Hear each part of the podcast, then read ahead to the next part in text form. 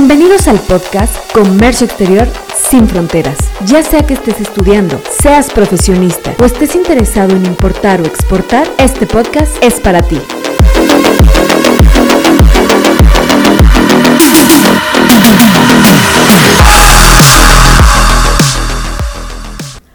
Hola colegas de Comercio Exterior, bienvenidos una vez más a su podcast favorito donde tratamos temas relacionados al comercio exterior.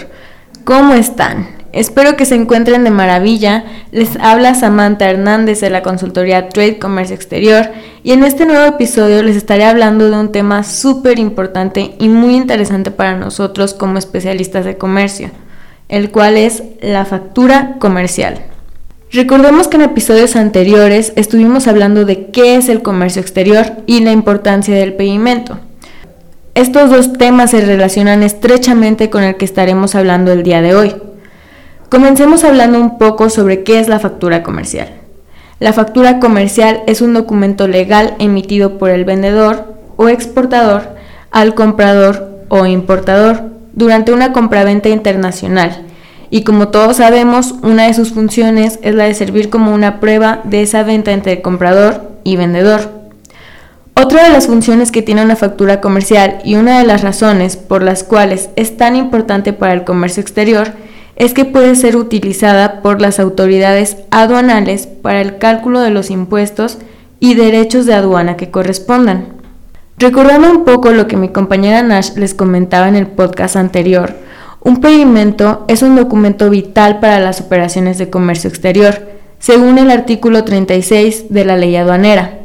Sin embargo, el artículo 36A nos menciona de igual manera que este importante documento, como lo es el pedimento, se debe acompañar de documentos anexos, siendo uno de estos documentos anexos la factura comercial, la cual necesita reunir con distintos requisitos de los cuales estaremos hablando más adelante.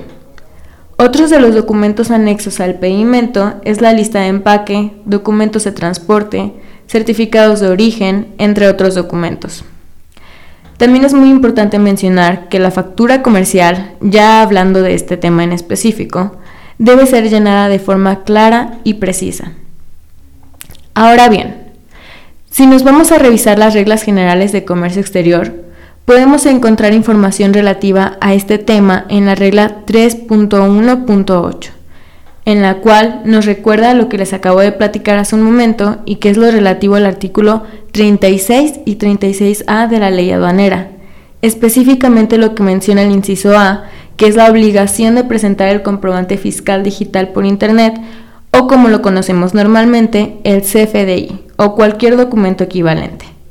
Y bueno, colegas, estos documentos, como muchos de nosotros ya lo sabemos, pueden ser expedidos por proveedores nacionales o extranjeros y se pueden presentar en copia o en original.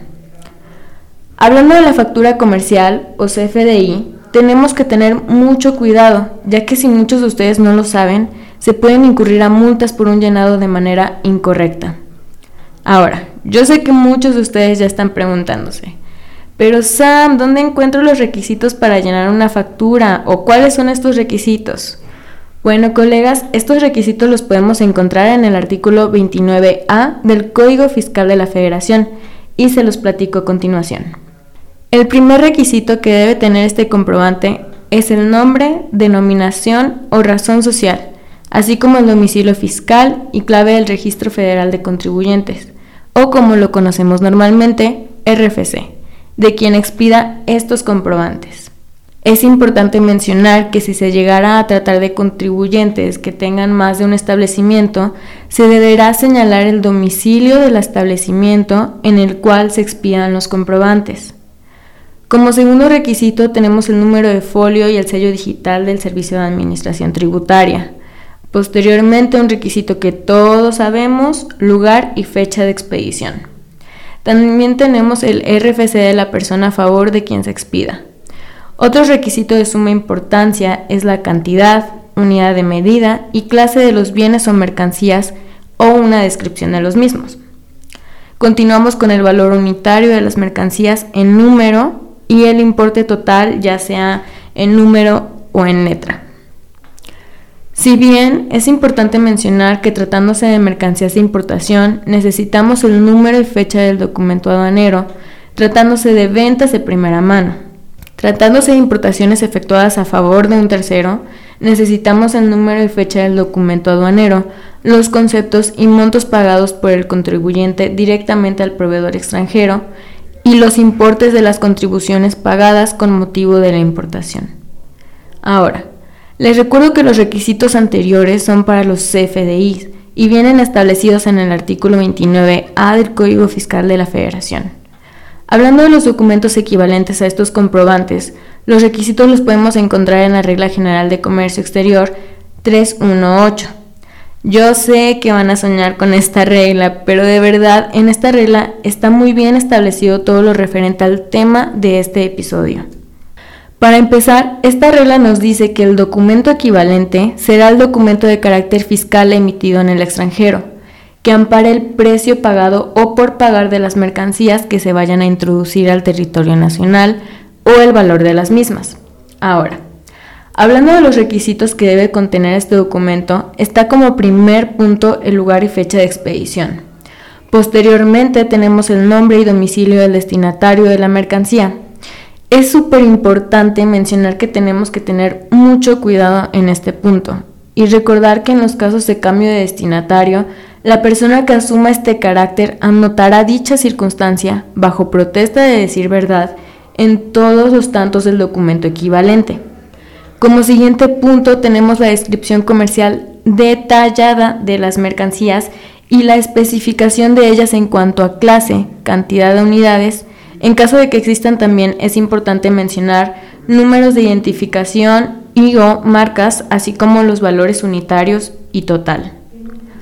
Ahora, dentro de la descripción de la mercancía es importante mencionar que no se toma en cuenta cuando esta descripción venga en clave. Otro de los requisitos es el nombre y domicilio del proveedor o vendedor, así como también el nombre y domicilio del comprador siempre y cuando sea distinto del destinatario el número de documento y el valor comercial de las mercancías. Yo sé que muchos de ustedes están pensando, estos requisitos son súper sencillos, no tendremos ningún problema, no pasa nada si me equivoco, pero lamento decirles que no es tan fácil como parece y que si cometemos algún error, sí hay consecuencias. El principal error que les puedo decir que muchas veces se comete es en cuanto al nombre o razón social y domicilio del proveedor ya que muchas veces no estamos familiarizados con domicilios de empresas ubicadas en Europa o Asia o algún otro lugar y las colocamos de manera errónea.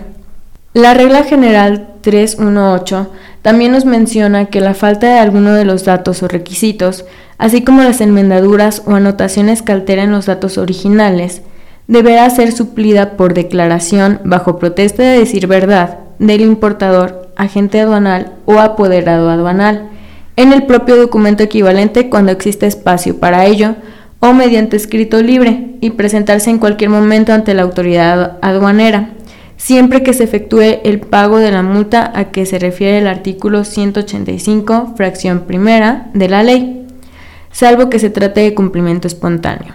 Vamos comprendiendo lo anterior un poquito. Para empezar, ¿recuerdan que les dije que si cometemos algún error hay consecuencias? Bueno, la principal consecuencia es que tenemos una multa de acuerdo a lo que nos menciona el artículo 185 de la ley aduanera. Este artículo 185 de la ley aduanera nos dice las multas que se aplican de acuerdo a las infracciones relacionadas con las obligaciones de presentar documentación y declaraciones así como de transmisión electrónica de la información previstas en el artículo 184 de la ley aduanera. Posteriormente, la fracción primera de este artículo nos menciona que la multa va de 3.730 pesos a 5.590 en caso de omisión a las mencionadas en las fracciones 1 y 2 y que las multas se reducirán al 50% cuando la presentación sea extemporánea. Ahora, yo sé que están pensando. Pero, ¿qué dice el artículo 184 de la ley? Bueno, colegas, este artículo nos dice las infracciones relacionadas con las obligaciones de presentar documentación y declaraciones, y este artículo tiene 18 fracciones. Sin embargo, a nosotros nos interesan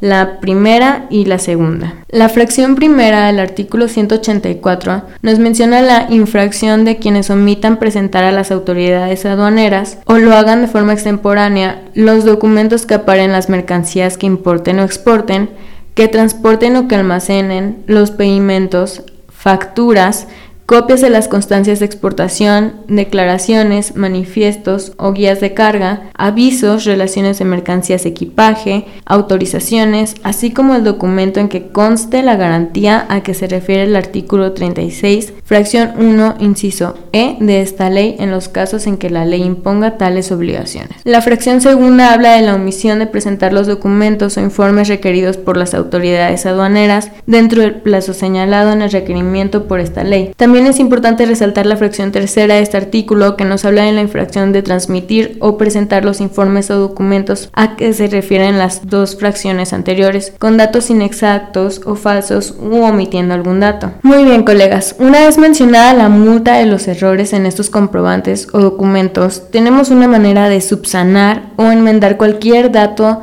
llenado de manera errónea o cualquier dato faltante con una declaración bajo protesta de decir verdad por parte del importador o agente aduanal, lo cual es a través de un escrito libre llamado Carta 318. Este documento nos permite disminuir la posibilidad de ser acreedores a una sanción, ya que como lo comenté anteriormente, es una manera de enmendar cualquier error relacionado a estos documentos. Es importante señalar que este escrito, esta carta, debe ser digitalizada para que pueda ser válida, es decir, se presenta como un e-document ante la autoridad aduanera. Ahora, en cuanto al llenado, la regla 318 nos menciona que cuando los datos a que se refiere la fracción 3, es decir, la descripción de las mercancías, cantidad de unidades, números de identificación cuando estos existan, así como los valores unitario y total, se encuentren en idiomas distintos de español, inglés o francés, deberán traducirse al idioma español en el mismo documento o en un documento anexo. Finalmente, tenemos una pequeña excepción presentada en el artículo 36A de la ley aduanera, la cual es que no se exigirá la transmisión electrónica de la información relativa al valor y demás datos de comercialización de las mercancías en las importaciones y exportaciones efectuadas por embajadas, consulados o miembros del personal diplomático y consular extranjero, así cuando se trate de de casa. Listo, colegas, para finalizar este episodio quisiera hacer un resumen de lo que hablamos. Para empezar, la factura comercial es ese documento que se da en una transacción comercial, la cual tiene distintos requisitos como nombre de proveedor y comprador, nombre y datos del destinatario del importador, así como los domicilios correspondientes,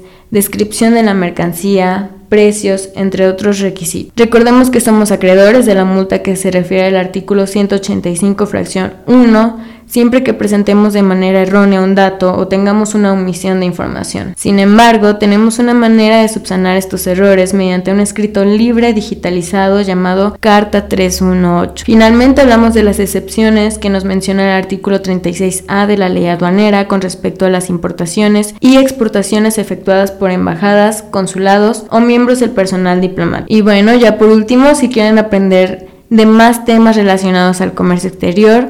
Recuerden que estamos en redes sociales como Facebook, nos pueden encontrar como Trade Comercio Exterior, en Instagram trade.com.ex y en TikTok Trade Comercio Exterior, todo junto. Soy Samantha Hernández de la consultoría Trade Comercio Exterior y espero esta información les haya sido útil. Un abrazo colegas y hasta la próxima. Síguenos en nuestras redes sociales donde encontrarás más contenido.